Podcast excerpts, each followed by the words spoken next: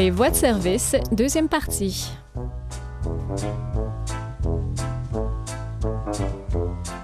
En cette deuxième partie, moi, je vais vous parler... Oh, tiens, je ne l'ai pas pris en note ici, euh, mais je vais vous parler d'une exposition au musée McCord qui nous parle de la communauté Haïda en Colombie-Britannique et puis euh, d'un observatoire social sur euh, les jeunes filles et femmes autochtones. Euh, alors, ça peut être intéressant. Et puis, euh, dans cette deuxième partie, on aura notre chronique hebdomadaire sur Michael Jackson. Oui, on, oui, on, pourrait, on pourrait presque dire la deuxième partie de la chronique nécrologique parce que je vais vous parler de Prince et de ah, Michael Jackson, deux grands disparus. D'accord, merci.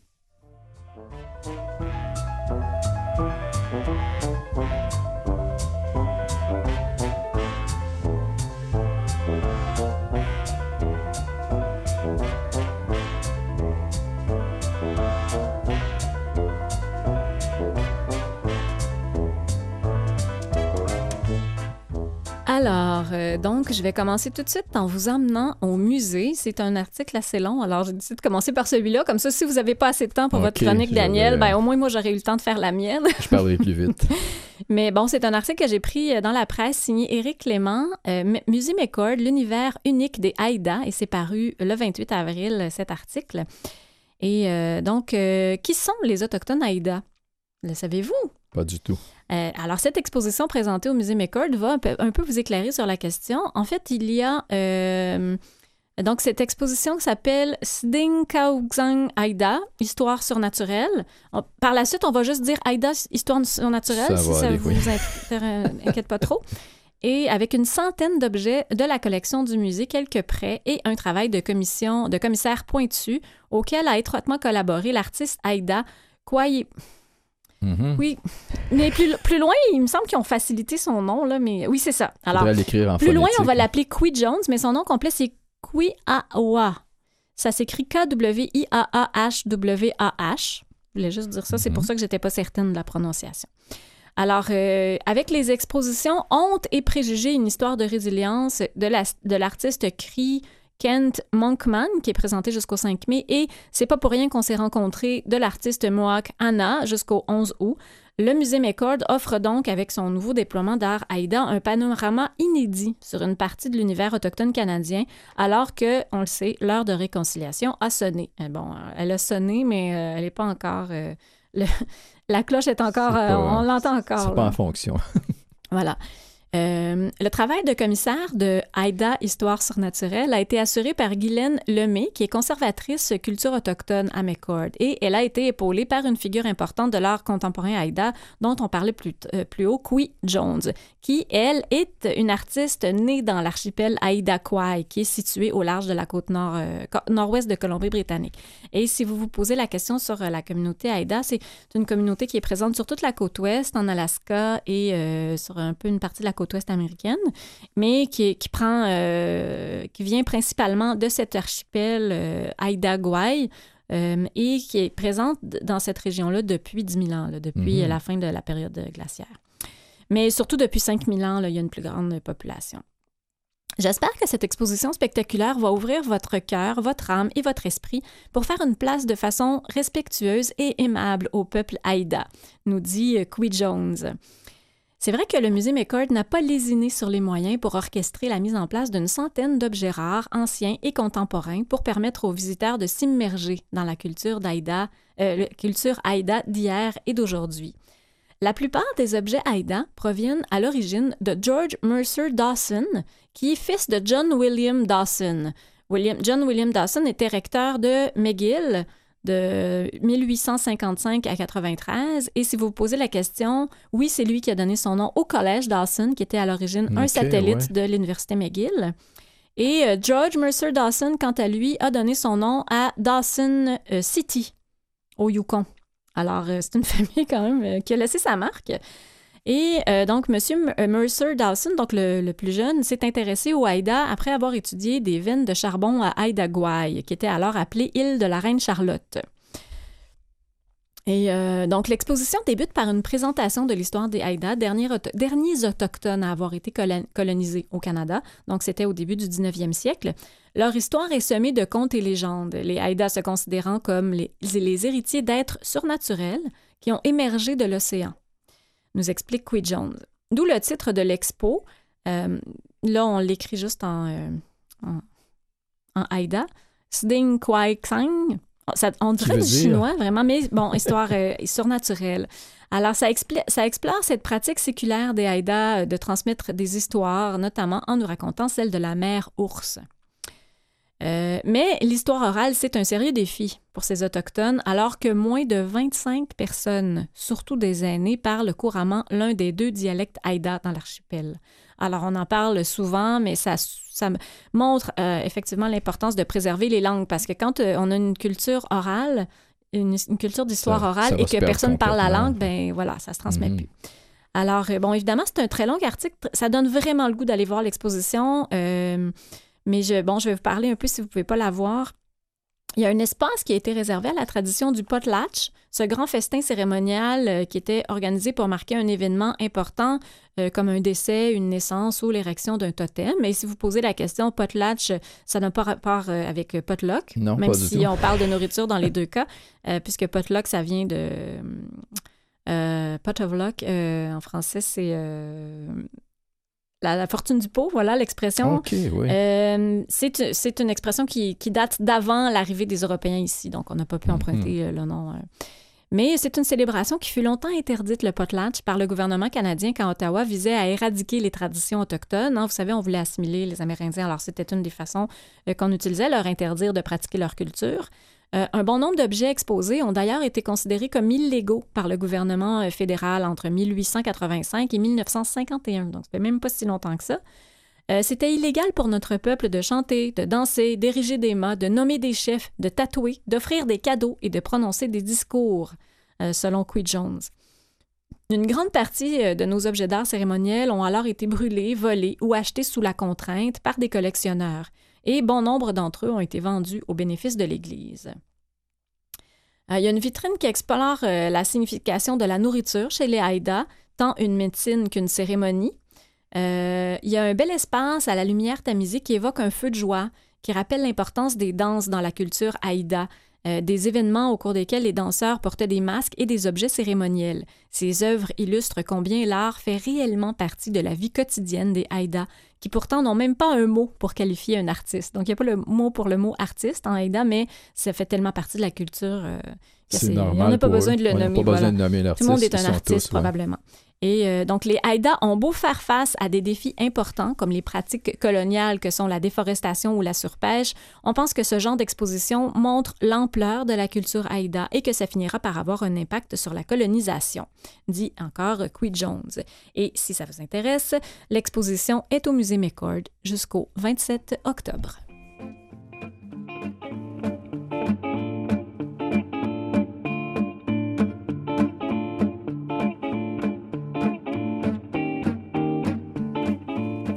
Alors, Daniel, est-ce que vous commencez par euh, nous parler de Prince ou de Michael?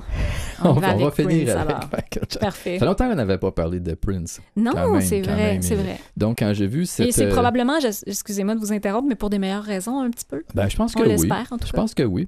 Euh, c'est un article que j'ai trouvé sur le site de lefigaro.fr qui a été publié le 23 avril. Les mémoires inachevées de Prince seront publiées cet hmm. automne. Donc, euh, on parle de, pas nécessairement d'une biographie, là, je, vais voir. Mais mémoire, généralement, c'est comme une autobiographie ouais, ou un genre d'autobiographie.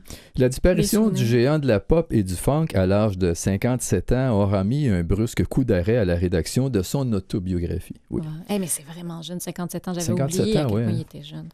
Trois ans après le décès brutal de Prince, le 21 avril 2016, euh, des suites d'une overdose dentalgique. Ces mémoires inachevées mm. seront publiées le 29 octobre prochain aux éditions Random House. Intitulé The Beautiful Ones, ce livre fait référence à une chanson qui figurait sur l'album Purple Rain en 1984. C'est vraiment l'album qui l'a lancé, mais on a souvent tendance à l'oublier. Je pense que c'était son quatrième. C'est ça qui est drôle. Hein? on pense souvent que c'est son premier. C'est le Éric Desjardins américain. Euh, le, voyons, Richard Desjardins, euh, américain. Cette autobiographie comprendra une première partie qui portera sur son enfance, rédigée par Prince Rogers lui-même, et une deuxième partie avec des reproductions de ses paroles écrites à la main enrichies de photographies qui montreront les débuts de l'artiste avant son premier album For You en 1978. Donc Purple Rain, c'était en 1984. Ça faisait déjà depuis 1978 qu'il... Eh Quant à l'introduction, elle devrait être rédigée par Dan Piepenbring, journaliste du New Yorker, avec lequel Prince avait choisi de travailler sur cet ouvrage de 288 pages. Le 14 avril 2016, à Atlanta, pour ce qui devait être l'ultime concert de sa brillante carrière, il avait chanté Heroes en hommage à David Bowie, décédé le 10 janvier 2016. C'est après cette prestation que l'avion privé qui le ramenait à son domicile avait dû atterrir dans l'Illinois pour une hospitalisation d'urgence. Hmm. Son entourage, dans un premier temps, parla d'une simple grippe. Très amaigri, il avait pourtant annoncé s'atteler à la rédaction de ses mémoires, ce qui ne manqua pas d'étonner ses admirateurs qui connaissaient son goût immodéré pour le secret. C'est vrai que ça a l'air drôle un peu, quelqu'un qui garde tout secret, qui décide de travailler euh, c'est comme si c'était un peu euh, prévu. Il savait qu'il y en hmm. avait plus pour longtemps, peut-être. Âgé de 57 ans, Prince sera retrouvé mort dans l'ascenseur des studios d'enregistrement de son domicile de Chanhassen, au sud-ouest de Minneapolis, victime d'une overdose de fentanyl, un antalgique supposément 50 fois plus puissant que l'héroïne. oui, c'est quand même. Décédé subitement, le légendaire musicien n'avait laissé aucun testament. Ses six frères et sœurs ont été désignés comme les héritiers de sa fortune, évaluée à près de 300 millions de dollars US, j'imagine. Alors que la banque Comerica Bank and Trust a été chargée de la gestion des biens de Prince. Mais depuis sa mort, sa famille connaît de nombreux déboires avec la gestion de son héritage et a notamment dû déplorer la saisie des titres non publiés par l'artiste sans même avoir été prévenu. Les proches de l'artiste cherchent à se désengager des gestionnaires du défunt chanteur et de reprendre le contrôle de l'héritage. Pour ce faire, ils ont donc décidé de déposer un recours devant les tribunaux. Selon le document obtenu par The Blast, les héritiers reprochent à Comerica Bank and Trust une mauvaise gestion des avoirs de l'artiste, mais aussi d'avoir oublié 31 millions de dollars de taxes impayées, dont les intérêts continuent d'augmenter.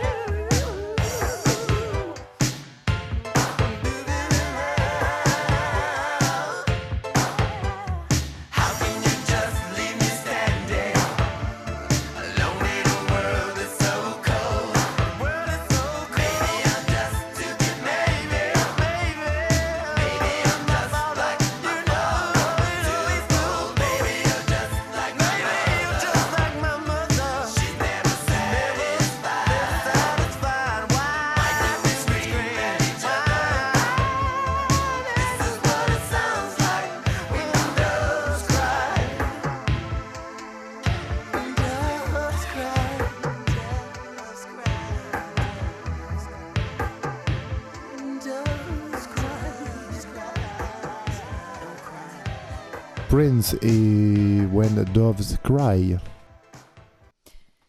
Merci. Et euh, moi, je, ben, c'était positif un peu. Moi, je vais vous amener un, petit peu aussi dans le positif. En fait, c'est un très court article que j'ai trouvé, mais que, j'ai décidé de partager avec vous parce que euh, on parle d'un observatoire social des filles et des femmes autochtones dans la vallée de l'Or, donc la région de Val d'Or. Et puis, euh, je trouve que c'est une quelque chose de positif. Après, on a souvent parlé de Val d'Or pour des raisons tristes. Mhm. Bon, on se souvient du reportage, du fameux reportage d'enquête en 2015 où on avait parlé euh, de, la quantité hallucinante de femmes, euh, jeunes femmes autochtones qui étaient, euh, selon, selon elles, qui avaient subi bon, des, du harcèlement sexuel, qui avaient été reconduites dans le bois, obligées de sortir, le classique, là, obligées de s'en revenir à pied mhm. en ville. Donc, euh, il y avait vraiment, euh, moi, ça m'avait vraiment touché parce que j'avais réalisé à quel point c'était comme, euh, quand on parle de problèmes systémiques, ben c'est ça, là, c'est, on voit plus les, les, c'est une partie de la population qu'on voit pas comme si c'était des êtres humains à part entière, puis on peut faire un peu ce qu'on veut parce que de toute façon, il va rien arriver. Je peux pas dire qu'il est vraiment ressorti quoi que ce soit. Il y a eu la commission d'enquête en 2017, mais bon, il n'y en est pas vraiment ressorti, en tout cas de conséquences pour les policiers qui étaient concernés. Mais bref, euh, le Centre d'amitié autochtone de Val-d'Or euh, va recevoir près de 250, 215 000 d'Ottawa pour mettre en place un observatoire social local des filles et des femmes autochtones de la MRC de la Vallée de l'Or. Euh, c'est un, projet de quatre ans, un centre de documentation virtuelle où seront compilées les études et les documentations sur la réalité des femmes et des filles autochtones de la région. Ça va être une documentation accessible à tous, et qui va permettre de mieux comprendre la réalité des femmes et des filles autochtones, euh, nous indique, pardon, la directrice générale du euh, Centre d'amitié autochtone de Val-d'Or, le CAVO, Edith Cloutier. Elle croit que l'Observatoire va permettre à son organisme de mieux intervenir auprès de cette catégorie de la population. Au cours des 20 ou 25 dernières années, le Centre d'amitié autochtone de Val-d'Or a produit de nombreux rapports, fiches d'information et des mémoires qu'il a présenté devant des commissions parlementaires sur toute la question des Autochtones en milieu urbain, avec une visée sur les femmes et les filles autochtones. Cette documentation-là, c'est mieux de la répertorier, la réunir et l'analyser pour la rendre disponible pour le centre, mais aussi de donner aux partenaires de la recherche ou à une population un accès à l'information, à la population, pardon, un accès à l'information. Euh, toujours selon Mme Cloutier. Selon elle, l'Observatoire va aussi être utile pour fournir de l'information au caveau afin de mieux articuler ses réponses quand viendra le temps de faire des présentations aux différentes commissions d'enquête qui se penchent, sur la réalité des femmes et des filles autochtones. Le caveau euh, compte recruter un chargé de projet pour mettre en place l'observatoire et euh, cette aide financière euh, donc s'inscrit dans un total de 2,4 millions de dollars de l'aide euh, du fédéral, donc qui concerne neuf autres organismes de femmes au Québec. Et euh, donc, euh, c'est un article, donc ça que j'ai pris sur le site de Radio-Canada, ici, Abitibi. Voyons, je m'en fasse. C'est ma région d'origine. Ici, Abitibi-Témiscamingue. ça a été publié dimanche dernier, le 28 avril. Alors voilà, j'ai hâte de voir qu'est-ce qui va ressortir de ça parce que c'est vrai que souvent le fait d'avoir une information accessible de façon centrale, ça peut aider à peut-être pas guérir, mais au moins prévenir pour la suite.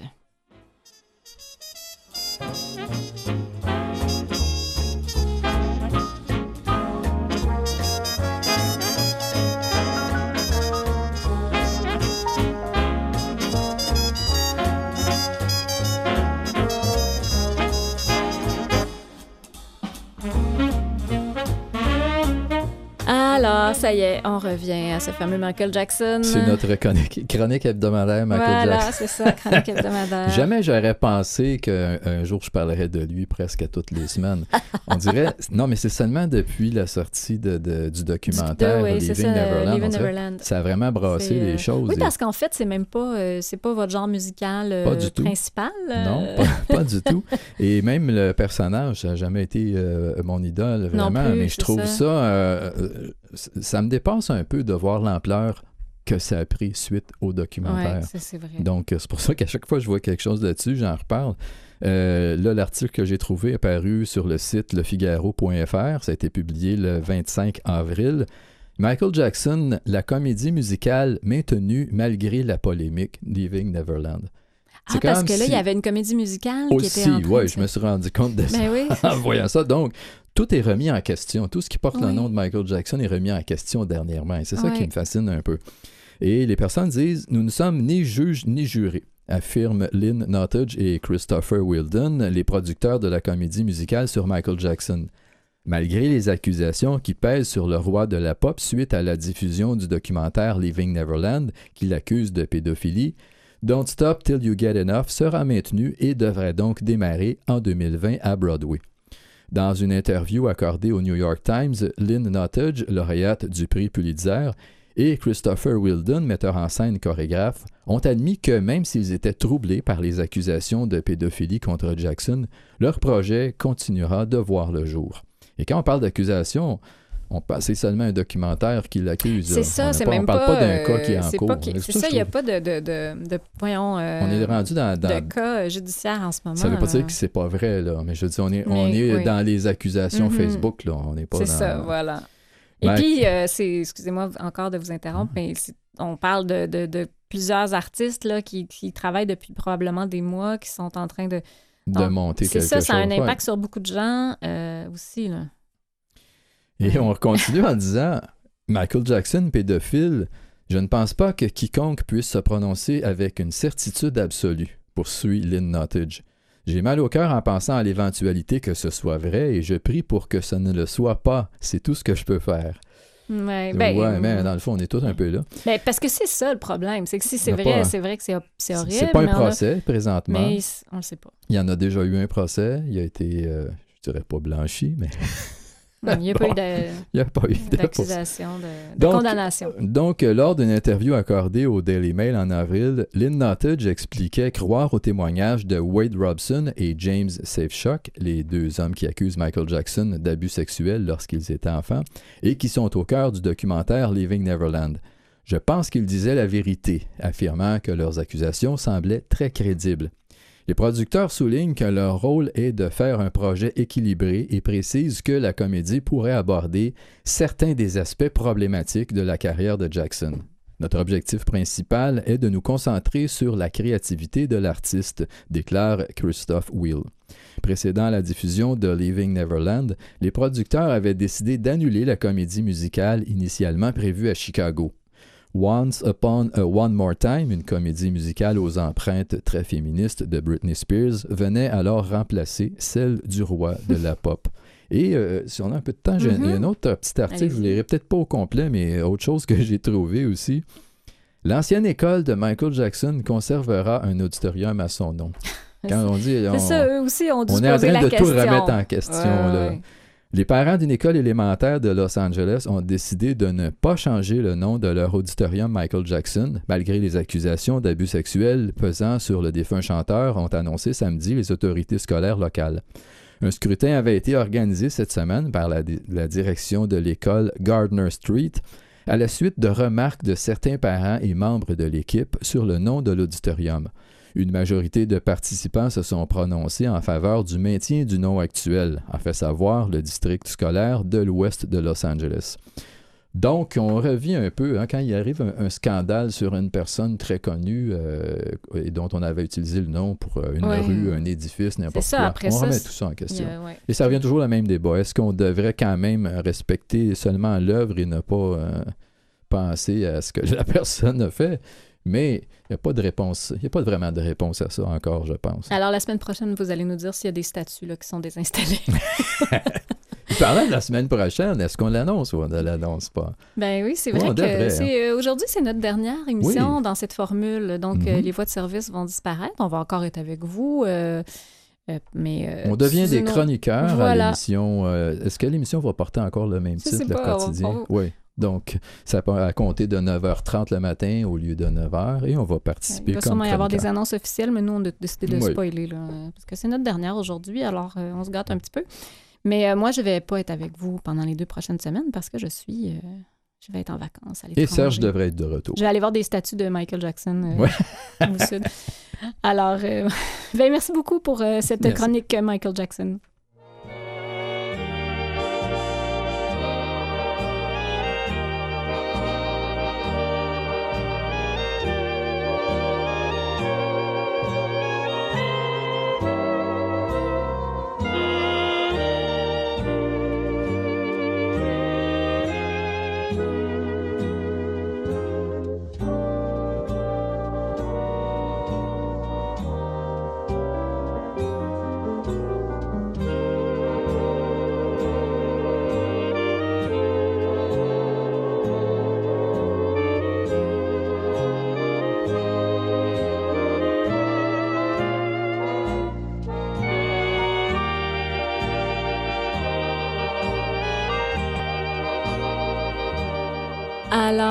Ben, en terminant, je voulais juste vous dire que euh, j'ai appris qu'il va y avoir euh, une plainte bientôt déposée devant l'ONU au sujet des femmes autochtones. Euh, c'est un, article de Laurence Gnosi qui a été publié sur le site de Radio-Canada le 25 avril qui me l'a appris.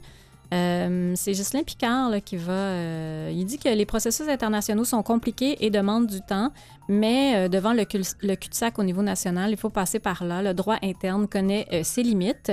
Il s'est déplacé à New York donc pour parler avec les, représentants de l'ONU. Et il a bon espoir que la plainte va pouvoir être traitée de façon urgente. Donc, on parle toujours de ce qui arrive avec toutes les femmes autochtones disparues et assassinées au Canada. Alors, ben, ça va être intéressant de suivre ça. Et euh, donc, euh, je remercie beaucoup euh, Maurice Bolduc à la mise en onde et aux choix musicaux. Et merci beaucoup, Daniel Lachance. Merci. Et moi-même, Isabelle Falardeau. Je vous souhaite une bonne journée et je vous dis à bientôt. Merci d'avoir été là.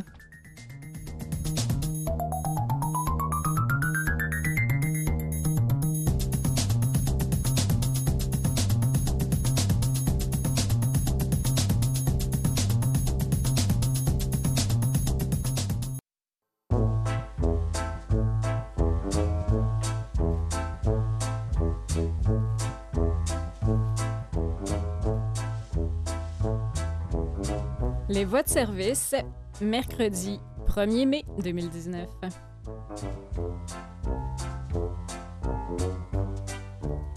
Bonjour tout le monde, Isabelle Falardeau au micro en compagnie aujourd'hui de Daniel Lachance. Bonjour. Et aujourd'hui qui nous accompagne à la mise en onde Maurice Bolduc. Ça faisait un petit bout de temps qu'on vous avait pas vu. Bonjour Maurice. Oui, bonjour. En, en première partie, moi je vais vous parler de comment intéresser les jeunes euh, autochtones à- au théâtre. Et euh, je vais aussi vous parler de comment on peut peut-être rapprocher les policiers des communautés autochtones. Et euh, vous, vous allez nous emmener euh, ailleurs dans le monde ou on Ouais, ben, je vais vous parler d'un auteur, compositeur, interprète euh, d'ailleurs, que j'ai Et- déjà oublié, mais non, non, c'est le nom d'un légume. Ah, ok, peut-être. Mais ah oui, c'est vrai. Mais euh, ça me surprend pas tellement que vous ne le connaissiez pas, mais vous allez connaître ces chansons, par exemple, parce qu'elles ont été connues par d'autres interprètes très connus. Ah, d'accord, parfait. Et je vais et- vous parler aussi de l'Orchestre métropolitain. Ah, d'accord, excellent, merci beaucoup.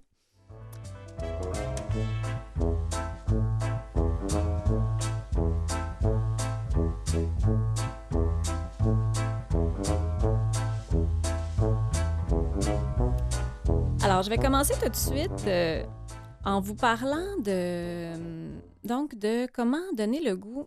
euh, C'est d'ailleurs le titre de l'article, donner le goût du théâtre aux jeunes autochtones. C'est un site, euh, un article que j'ai pris sur le site d'ici Radio Canada. Les jeunes de la communauté Innu de Pessamit sur la côte nord euh, ne sont pas différents des autres. Ils aiment la nouveauté. Monter une pièce de théâtre brise donc la routine du secondaire et, à la grande joie des adultes, un grand nombre d'étudiants à embarquer dans cette aventure. Il faut savoir qu'il n'y avait jamais eu de pièce de théâtre à l'école secondaire Wash... ça va que ça commence bien. Pourtant, c'est un des plus faciles dans, le- dans le texte. prononcer, Oui, dans. Washkaikan. Euh, et euh, c'est vraiment un projet concret pour l'école. Euh, Liette, Liette, pardon, Picard, qui est analyste et recherchiste en développement de la culture au Conseil des Inuits de Pessamit, c'est elle qui a eu l'idée. Elle nous dit que ça prenait quelque chose pour se réapproprier notre fierté de peuple. Euh, ça va permettre aux jeunes de se dépasser. On est un peuple très rieur, mais il y a une certaine timidité dans notre identité. Et donc, le théâtre, ben, c'est une bonne façon pour se dégêner quand on est timide. Euh, il faut savoir que les productions Menwen Takwan, euh, qui sont un groupe, euh, une troupe, pardon, d'acteurs professionnels menée par Charles Bender, Marco Collin et Xavier Huard, ont aidé les jeunes à créer et à monter leurs pièces. Une des missions de cette troupe est de donner des ateliers de création artistique et de promouvoir les échanges entre les peuples autochtones et non autochtones. Et c'est pas la première troupe de théâtre qu'ils aident, donc la troupe de l'école secondaire à Pessamit.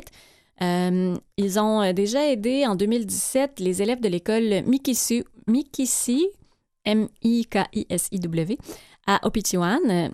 Et euh, au mois de juin dernier, ils ont aidé les jeunes de l'école Mastoyatch au lac Saint-Jean, qui, en fait, n'ont pas encore monté leur pièce, mais qui vont bientôt monter, faire leur premier pas sur les planches. Leur pièce s'intitule en Innu Nitashuapiten Chechi Kwakwa Pishuyan. Qui veut dire. Puis- Ah, vous avez pas. euh, vous vous rappelez pas vos cours là, que je vous ai fait la dernière Non, fois? Non, c'est pas vrai non plus. Alors, ça, ça veut dire en français en attendant de devenir papillon. Ah. C'est vraiment un super beau titre. Parce qu'on voit là, toute l'image de la, de, la chenille, qui, qui est pas bon, qui est pas super confortable dans sa peau, mais un Mhm. jour, elle va devenir papillon, donc ça vaut vraiment la peine d'attendre et euh, de, de faire tout en, en son pouvoir pour se développer. Et c'est un beau symbole pour l'adolescence. Euh, peu importe qu'on Mhm. soit issu de Première Nation ou non, c'est un moment très difficile à passer, mais qui vaut la peine quand on sait que le bel Ah, adulte, on va pouvoir devenir. Vous êtes pas si vieux que ça, quand même. Alors, euh, ça fait penser un peu au roman euh, Manicanétige de, Nat- de Naomi Fontaine, où une jeune professeure monte avec ses élèves un classique du théâtre français, le Cid de Corneille. Mais ici, le processus est différent parce que ce sont les adolescents qui déterminent l'histoire et les sujets abordés dans la pièce. Donc, c'est une création. À l'école Ouashkwa- euh, ils ont même pu bénéficier des conseils de la poète et artiste Natacha, euh, voyons, ça va bien, Natacha Canapé, et non pas Natacha Canapa, Natacha Canapé-Fontaine, qui est elle-même originaire de Pessamit et qui est euh, poète inou. Les, jeunes peuvent aussi compter sur la communauté qui les appuie. Par exemple, un menuisier spécialisé pour les décors qui va les aider donc pour les décors de scène. Et euh, la première de leurs pièces, euh, euh, donc euh, tout à l'heure j'ai parlé d'une autre pièce là, dans une autre école, mais leur pièce à eux s'intitule Usil Niun, qui veut dire nouvelle vie en français, et donc ça va avoir lieu le 12 décembre. Donc vous avez encore le temps là, de vous procurer des billets si euh, ça vous intéresse.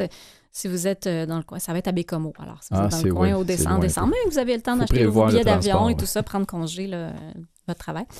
Euh, et, mais par contre, c'est pas exclu que la troupe puisse faire une tournée ailleurs au Québec. Puisque le mandat, euh, c'est de faire la promotion de la culture inou.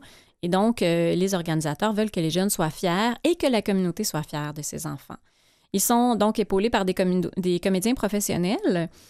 Donc, je vais passer rapidement là, parce que c'est un assez long article, mais c'est assez intéressant. On nous parle, par exemple, de. Voyons, ça va bien. Euh, Parce qu'on on a interviewé Marco Collin et euh, Xavier Huard, qui sont euh, des comédiens professionnels qui ont aidé les jeunes. Donc, Marco Collin s'est impliqué avec la troupe par désir de redonner ce qu'il avait reçu. Il dit Je leur ai donné des trucs, mais je leur dis aussi Je ne vous pousserai pas pour apprendre vos textes. C'est vous qui avez l'air fou sur scène.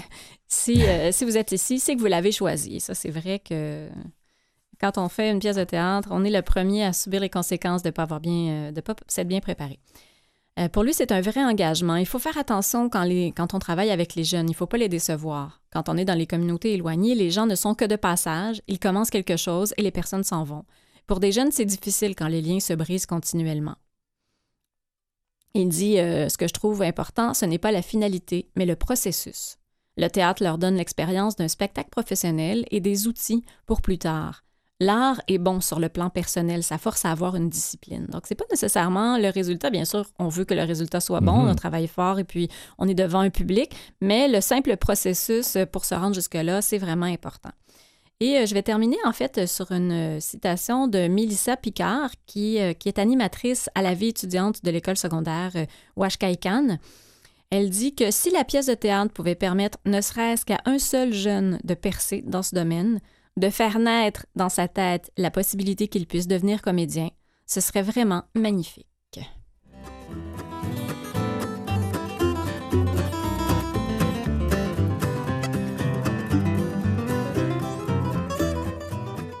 Et euh, donc là, vous allez déjà nous faire changer complètement de sujet avec, vous allez nous faire découvrir cet auteur euh, que je ne connais oui, pas, que auteur, vous ne compositeur, connaissez interprète. pas et je suis pas très étonné de ça, mais bon.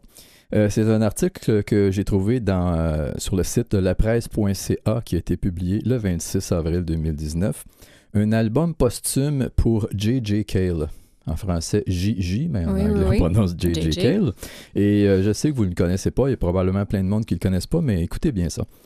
J.J. Cale n'est pas le plus connu des musiciens rock et cela lui allait d'ailleurs très bien car il n'était pas du tout intéressé par la célébrité, selon Emmanuel de Burtel. Mais aux yeux du public averti et des fans, dont certains autrement plus célèbres, comme Eric Clapton, qui a repris plusieurs de ses chansons, dont Cocaine et After Ah Midnight. oui, ok. Bon, oui, Qui je le n'a connais. pas déjà entendu. Cocaine ou même After Midnight qu'on Mais ça, c'est souvent le cas, hein, qu'on connaît plus la reprise que Absolument. l'œuvre Absolument. originale. Surtout quand on a un, un personnage comme J.J. Cale qui ne veut pas être euh, une, une vedette. D'accord. Donc, il était considéré comme un des plus grands.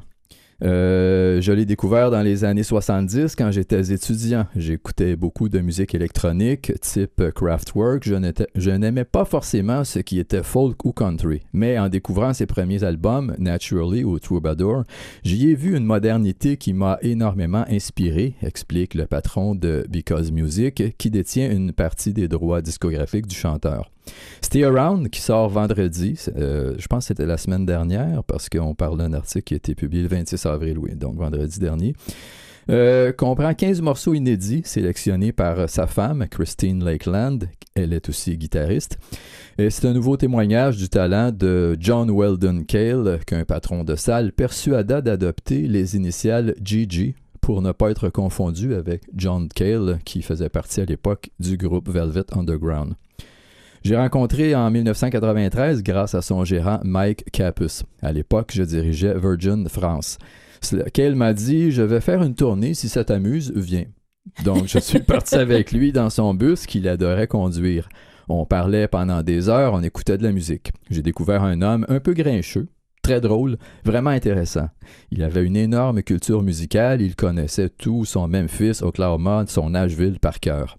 Et en bout de route, il m'a dit Ok, je veux bien faire un disque avec toi. C'est comme ça que ça s'est passé. Il eh ben. faut faire confiance au départ. C'est comme ça que ça s'installe. Il y en aura quatre. Closer to You et oh, le premier dès 1994. Suivront To Tulsa and Back en 2004, Rewind en 2007 et Roll On en 2009. Entre-temps, Cale enregistra un opus avec Eric Clapton qui est allé carrément dormir chez lui pour le faire. C'est ah, devenu des grands copains, je ah, pense. Après la mort de Cale à 74 ans en 2013, dans l'indifférence quasi générale aux États-Unis, à peine moins en France où il avait conquis un public grâce notamment à Bertrand Blier qui lui confia la bande originale de son film La femme de mon pote. Je sais pas si ça vous dit quelque chose. Ça me dit rien. Bertrand Blier, oui, mais ce, film-là. Je pense que la chanson qu'on va écouter tantôt, ça faisait partie de ce ah, film-là. Euh, donc ça, c'était en 1983. Euh, Emmanuel de Burtel a fait l'acquisition de deux autres de ses albums pour en compter six au catalogue de Because Music. Cale, c'est un peu un Van Gogh, estime-t-il. C'est quelqu'un hmm. qu'on découvrira vraiment quand nous serons tous morts. Il n'est peut-être pas aussi important que Bob Dylan, mais autant que Clapton. C'était un homme libre, humble, érudit et un grand artiste.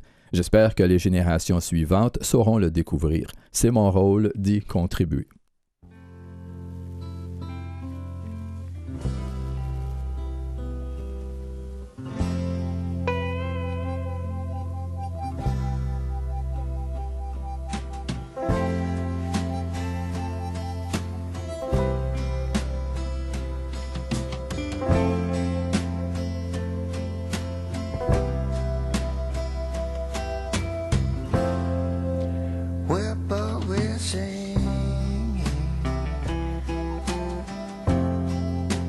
soft summer breeze makes me think of my baby. I left down in New Orleans. I left down in New Orleans. Magnolia, you're sweet. find me.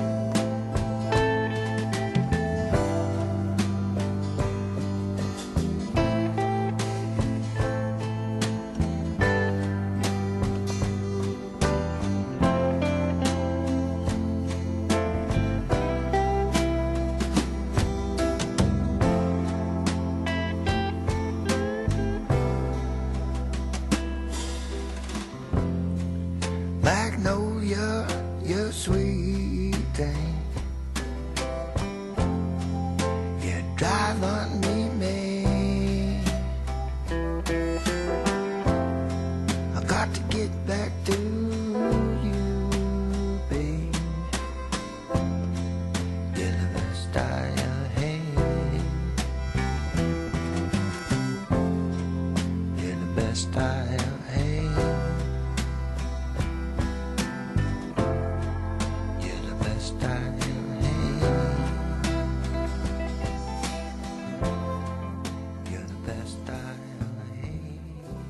Gigi Cale, Magnolia. J'ai pas reconnu cette chanson-là. Ah, non. Euh, non, mais Bon, c'est pour ça j'ai que je pas vu le film. mais c'était vraiment beau et ça m'a donné le goût. Comme presque, sou- presque toujours, euh, presque souvent, ça. Presque souvent. ouais. Presque souvent, oui. Presque toujours, quand vous nous parlez d'un artiste, ça me donne le goût. euh, Ça de fait découvrir. Et je pense Ben que c'est ça le but. Et donc, ça veut Mhm. dire que vous avez réussi euh, Bon, votre ben, objectif. tant mieux. En tout cas, un de vos objectifs. Euh, moi, je vais vous parler d'une une confiance à bâtir entre les Autochtones et euh, policiers. C'est un article qui est paru dans le quotidien, euh, journal euh, régional, le 27 avril dernier, euh, sous la plume de Louis Tremblay. On doit avoir à l'esprit que les membres des communautés autochtones n'ont pas toujours eu des expériences positives avec les services publics. hein. C'est le moins qu'on puisse dire. Même si vous, vous en tenez aux médias traditionnels, mais si vous en, plus vous nous écoutez ici, c'est pas mal évident.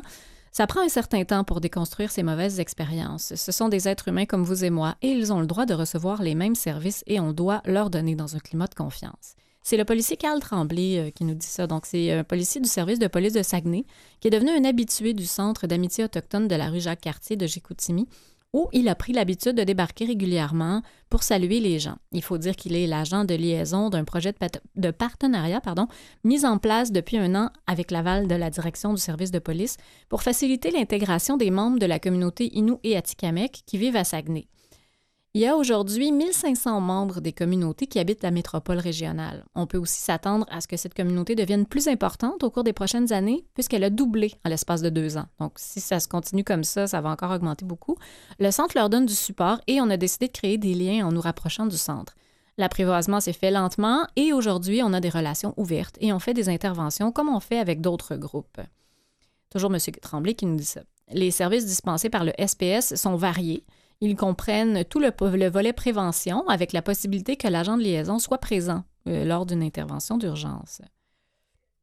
Il y a quelques jours, euh, dit M. Tremblay, j'ai fait une présentation aux parents sur tout le phénomène des jeunes et de l'utilisation des réseaux sociaux, comme on le fait dans les écoles.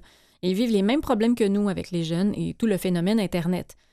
Aussi, quand une euh, situation d'urgence survient, ils peuvent contacter le 911 comme tout le monde et on peut aussi demander à ce que je sois présent et même accompagné d'une intervenante sociale quand c'est nécessaire. Dans l'Ouest canadien, l'intégration des Autochtones dans les grandes villes n'a rien d'un grand succès. Alors à Saguenay, le, policier considère qu'il y a toujours une forme de discrimination, mais que les perceptions changent de part et d'autre. Euh, M. Tremblay est convaincu que le fait d'établir un partenariat entretenu sur une base permanente facilite grandement le, le dialogue et permet de faire des ajustements en fonction de la culture spécifique de ses citoyens. hein. Plutôt que de, de réagir au cas par cas, d'établir déjà d'avance une bonne relation, puis comme ça, quand des problèmes surviennent, on est plus en mesure de pouvoir y répondre, euh, les régler. M. Tremblay ne voit pas son travail comme un accommodement spécifique. Il signale que les gens des différentes communautés qui débarquent à Saguenay pour recevoir des soins de santé spécialisés qu'ils n'ont pas chez eux, pour, pouvoir, euh, pour poursuivre des études ou euh, tenter de dénicher un emploi, perdent temporairement leurs repères et ils ont donc besoin d'avoir confiance en les représentants des services publics. Euh, quand le, le- c'est drôle parce que le- le- l'article, moi, je l'ai trouvé dans le, sur le site, une petite parenthèse, là, euh, je l'ai trouvé sur le site du quotidien, donc un journal régional, mais euh, dans l'article, le journaliste écrit lors du passage du progrès. Donc, j'imagine que c'est un journaliste Un du progrès journal, qui a ouais. vendu son article Le à- aussi au quotidien. Ah, ah, ah. Pardon? Le, jo- le journal voisin, c'est le Progrès Dimanche. C'est ça. Alors, euh, ils ont Ouais. probablement les mêmes articles, mais là, c'est... Le Progrès Dimanche, je te le dis, c'est le dimanche, c'est le quotidien, c'est le reste de la semaine. Alors, c'est votre région euh, d'origine, vous connaissez ça, euh, petit c'est pas ouais. Ouais, ouais, ouais. Merci beaucoup. Alors, euh, donc, le policier, lors du passage du journaliste, dirons-nous, le policier Tremblay était accompagné de cinq autres policiers. Ils ont tous pris une belle photo officielle avec euh, les membres, du, les, les, les- voyons, les gens qui étaient au centre. Euh, on parle de la nécessité de, nécessité de s'intégrer, mais ils font aussi des actions. Par exemple, il y a une garderie au centre et les places disponibles sont offertes aux parents québécois. Les enfants fréquentent l'école des 80 à Chicoutimi Nord. Ce sont des choses qui permettent des rapprochements et d'éliminer des préjugés, selon le policier. Euh, L'intervenante communautaire Karine Cleary abonde sensiblement dans le même sens que le représentant euh, du service de police. Elle croit aussi que la communauté pourrait grossir rapidement d'ici les prochaines années, comme on l'a dit plus tôt, euh, puisque les services dispensés par la commission scolaire des rives du Saguenay, avec l'école des 80, euh, le partenariat avec le service de police et la présence de l'UCAC sont prisés par les membres des communautés autochtones. Donc, toutes des choses qui les motivent à peut-être s'installer en ville. Les choses, choses changent, pardon, même s'il y a toujours un mur qui existe entre notre communauté, entre nos communautés. Cette année, on a sensibilisé 5000 personnes à la réalité des Autochtones, selon l'intervenante. Euh, elle dit aussi que, euh, donc, euh, Mme Cleary, elle a entendu parler, comme tout le monde, de la pénurie de main-d'œuvre qui s'installe dans la région. Ah, c'est pas spécifique à la région, c'est pas mal dans tout le Québec. Plusieurs membres des communautés autochtones qui s'installent à Saguenay sont aussi à la recherche d'emploi. On pourrait prendre- penser que, ah, d'un Mhm. côté, il y a une pénurie de main-d'œuvre, de l'autre côté, il y a un besoin d'emploi, mais euh, elle dit les gens vont porter des CV quand il y a des offres d'emploi. Plusieurs n'ont jamais de réponse. Euh, alors, elle espère que les employeurs ouvrent leurs portes euh, à l'avenir aux Autochtones, puisque même le gouvernement du Québec a identifié les membres des communautés autochtones du Québec comme étant un groupe à prendre en compte pour contrer la pénurie de main-d'œuvre.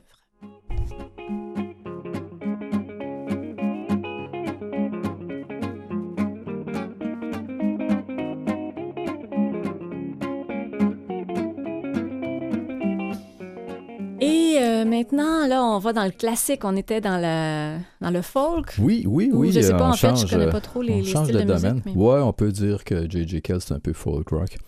Un article que j'ai trouvé euh, dans lapresse.ca euh, qui a été écrit par Mario Girard, qui est paru le 30 avril. L'Orchestre métropolitain à l'Espace 67. Est-ce que ça vous dit quelque chose, l'Espace ça, 67? ça doit avoir un rapport avec l'expo. Ben justement, c'est pour ça. ça ça- ça m'a attiré un peu parce que je me demandais c'était quoi exactement. L'été commencera de fort belle façon à Montréal avec un grand concert extérieur mettant en vedette l'Orchestre métropolitain de Montréal et son chef Yannick Nézet-Séguin. L'événement fait partie de ceux qui inaugureront l'espace 67, le site complètement réaménagé du parc Jean Drapeau et qui deviendra le lieu commémoratif de l'Expo 67. Intitulé L'OM Grandeur Nature, le concert rassemblera les 77 musiciens de l'orchestre dans un programme inspiré de l'histoire des îles Sainte-Hélène et Notre-Dame, de l'histoire de ce Mm. territoire à l'ère iroquoienne, en Ah. passant par les régimes français et britanniques jusqu'aux événements plus récents comme l'Expo 67, les Jeux olympiques, la Ronde, le Grand Prix du Canada et les Floralies. Ce sont plusieurs siècles qui défileront devant les milliers de, spectateurs attendus. Pardon. Donc, c'est pas seulement l'histoire de l'Expo 67, là. C'est l'histoire de, c'est l'endroit. le- de, de l'endroit, voilà. Oui. Ah, c'est intéressant. L'orchestre métropolitain interprétera plusieurs grandes œuvres, dont le boléro de, Maurice Ravel, très connu, Mhm. euh, Carmen, suite numéro 2 de Georges Bizet, et une création spécialement conçue pour l'événement par la compositrice Alejandra Oger, je suis pas sûr que je la prononce comme il faut. Hmm, Euh, je peux c'est pas vous aider, originaire de Mexico et au- aujourd'hui résidente de la région montréalaise. Présenté en collaboration avec la Société du Parc Jean Drapeau, cet événement fera découvrir ce lieu qui, on l'espère, favorisera les rencontres, les échanges et les célébrations. Outre l'allée centrale qui reliera la biosphère et les trois disques de Calder, on retrouvera une agora. L'endroit pourra accueillir de petites foules. Je ne sais pas si vous vous souvenez, mais la biosphère, c'était au départ, à l'Expo 67, c'était le pavillon des États-Unis. Oui, oui, de la bien grosse sûr. boule, oui, oui. puis euh, il y avait pas un, on, se promenait à l'intérieur avec un. Le monorail passait à l'intérieur. Oui, c'est ouais. ça, hein. C'était euh, assez euh, audacieux pour l'époque. Mm. La pierre angulaire de cet aménagement demeure toutefois l'amphithéâtre naturel qui offrira une vue spectaculaire sur la ville. Ce lieu deviendra l'écrin de grands événements tels que Oshéaga. Mhm. Euh, quelques jours avant le concert de l'Orchestre métropolitain, un autre événement inaugurera officiellement l'amphithéâtre du Parc Jean Drapeau. Les détails seront dévoilés sous peu. Le concert que l'Orchestre métropolitain offrira au Parc Jean Drapeau s'ajoute au programme estival de la formation. Fidèle à son habitude, l'Orchestre métropolitain offrira une série de concerts dans divers arrondissements de Montréal, en plus Hmm. du traditionnel rendez-vous qui a lieu depuis quelques années au Mont-Royal, près du chalet. J'ai jamais Oui, assisté. Moi non plus. À chaque année, je me dis, il faut que j'y aille là, cette Oui, fois-ci. on dirait que ça, on l'oublie. Peut-être que cette année, ça sera la bonne. On va essayer. Peut-être qu'il faudrait qu'il fasse beau aussi. là. On ira ensemble, Daniel. Ouais, on, on s'arrangera Voilà. pour y aller ensemble. Euh, L'Orchestre métropolitain sera par ailleurs en concert au Festival de la Naudière le 26 juillet dans un programme Bruckner et Beethoven en compagnie du pianiste. Lui, je ne sais pas si. Peut-être un coréen ou d'après le nom, mais je ne sais pas du tout si je vais le prononcer comme il faut. Seong Jin Cho. Je pense que Hmm, le ah oui. Cho, je suis pas mal correct, mais Mais non, je dis ça, mais le ça me dit début, je suis loin Oui, d'être le certain. show, oui, parce que je, je vous sens que- confiant. Donc, euh, l'Orchestre métropolitain ou l'OM Grandeur Nature à l'espace 67 du Parc Jean-Drapeau le 27 juin, 20h, et l'entrée est libre.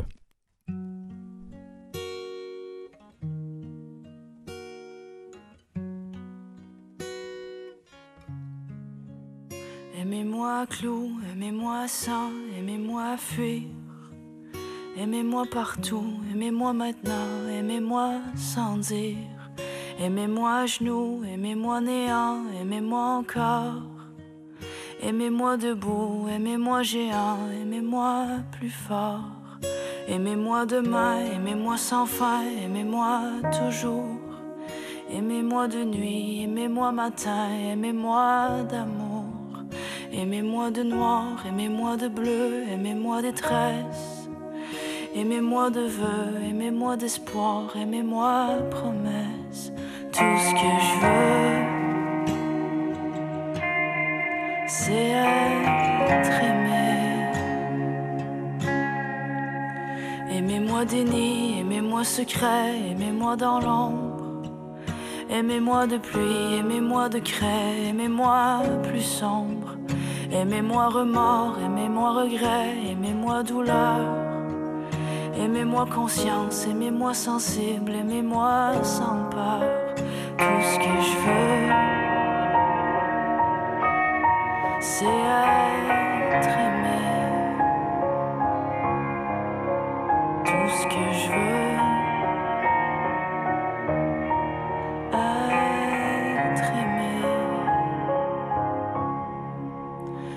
Aimez-moi corps, aimez-moi détour, aimez-moi quand même. Aimez-moi aurore, aimez-moi lueur, aimez-moi sans gêne. Aimez-moi lumière, aimez-moi redoux, aimez-moi chaleur. Aimez-moi de froid, aimez-moi de grêle, aimez-moi de pleurs. Tout ce que je veux, c'est être aimé. Que je veux,